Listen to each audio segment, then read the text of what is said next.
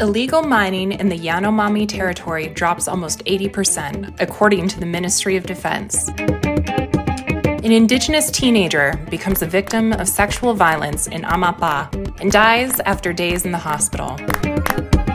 The temporal landmark trial resumes, and the federal Supreme Court forms a majority against the bill.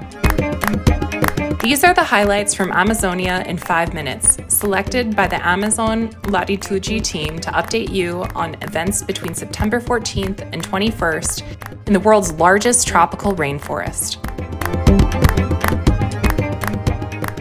The area occupied by illegal mining in Yanomami territory decreased by almost 80%, according to the Ministry of Defense.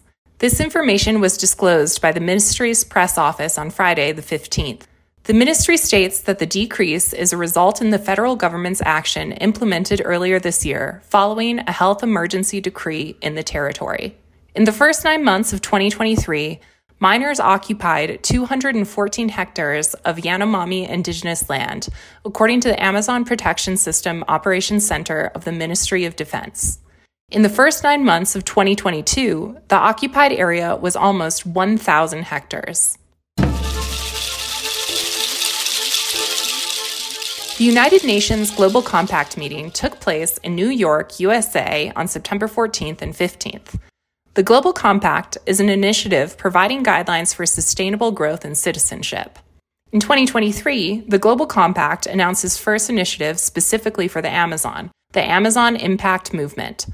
The movement focuses on preserving the Amazon rainforest and combating deforestation. Public and private companies are committing to promote the sustainable development of the Amazon.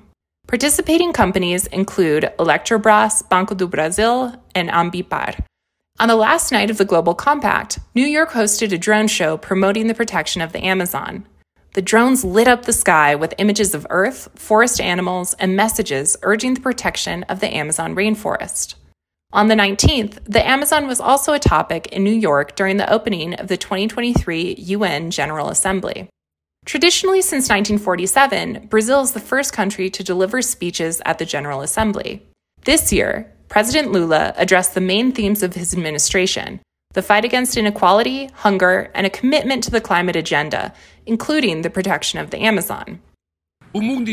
The entire world has always talked about the Amazon, and now the Amazon is speaking for herself.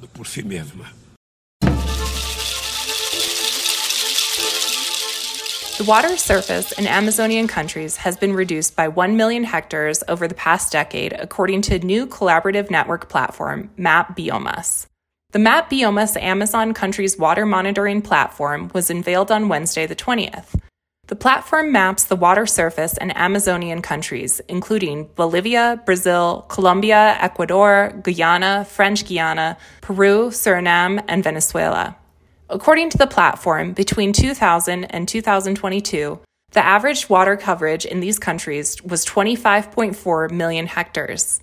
Comparing the average of the last decade with the 22 year historical average, 1 million hectares of water surface were lost.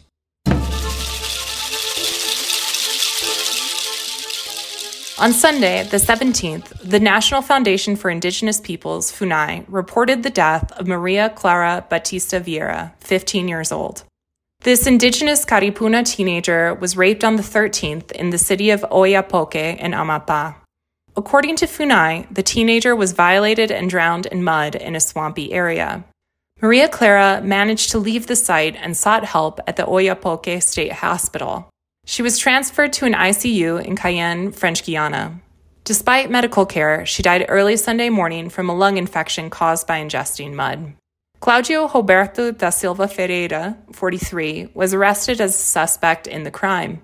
Police found him while he was trying to flee Pará. On Wednesday, the 20th, the temporal landmark trial was resumed by the federal Supreme Court in Brasilia.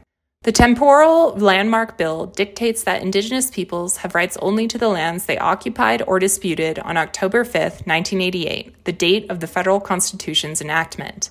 Approving this bill will endanger various Indigenous communities across the country. During the trial on the 20th, Indigenous peoples from various parts of the country mobilized in Brasilia against the proposal's approval. On Thursday, the 21st, the trial continued. By the end of this edition of Amazonia in Five Minutes, the federal Supreme Court formed a majority against the bill seven votes against and two in favor. Those who voted against the proposal include ministers Edson Fachin, Alexandre de Moraes, Cristiano Zanin Dias Toffoli, Luiz Fux, Minister Carmen Lucia, and Luis Roberto Barroso. The votes in favor came from Andre Mendonça and Kassio Nunes Marques.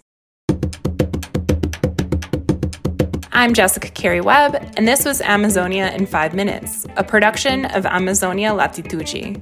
For more information and exclusive content, visit amazonialatitude.com. This episode had sound production and editing by Vanessa Pinto Moraes.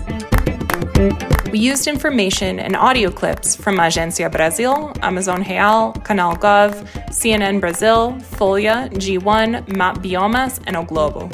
Until next time.